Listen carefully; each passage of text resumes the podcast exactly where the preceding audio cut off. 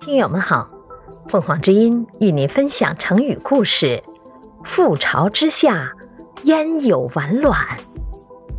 解释：覆，翻，翻倒鸟窝，破碎鸟蛋，比喻毁灭性的打击降临于众时，无一可以幸免。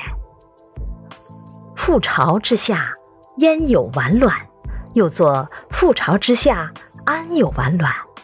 覆巢无完卵，覆巢卵破等。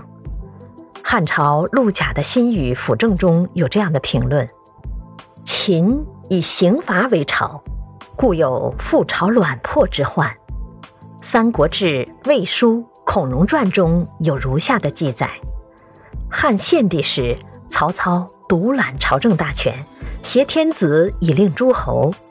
一次，曹操率领大军南征刘备、孙权，孔融反对，劝曹操停止出兵。曹操不听，孔融便在背地里发了几句牢骚。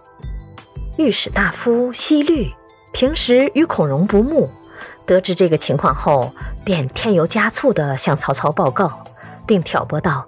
孔融一向就瞧不起您，祢衡对您无礼谩骂，完全是孔融指使的。曹操一听大怒，当即下令将孔融全家抓起来一并处死。孔融被捕时，家中里里外外的一个个害怕的不行，但是他的两个七八岁的孩子却在那里玩游戏，没有一点恐慌的样子。家人以为孩子不懂事，大祸临头还不知道，便偷偷叫他们赶快逃跑。孔融也对执行逮捕任务的使者恳求说：“我希望只加罪于我本人，两个孩子能不能保全？”不料两个孩子竟不慌不忙地说：“爸爸，您不要恳求了，他们不会放过我们的。覆巢之下，安有完卵？”恳求有什么用呢？结果两个孩子从容不迫地和父亲一起被抓去处死。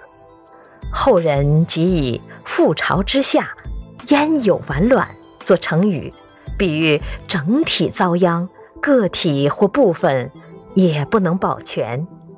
感谢收听，欢迎订阅，